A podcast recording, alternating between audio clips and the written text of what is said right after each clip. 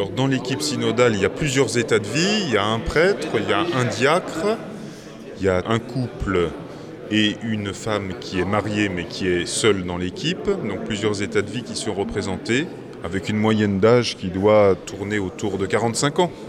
Cette équipe, c'est fait, elle va se mettre au travail dès maintenant. Elle se met au travail dès aujourd'hui. Je pense que fin janvier, on sera en mesure de présenter un, un questionnaire hein, qui sera diffusé dans tout le diocèse, qui sera d'abord présenté au conseil dont a parlé l'évêque tout à l'heure pendant la célébration, et qui sera ensuite présenté à tout le diocèse. C'est voir, je pense, quelle priorité a le peuple de Dieu qui est en Gironde.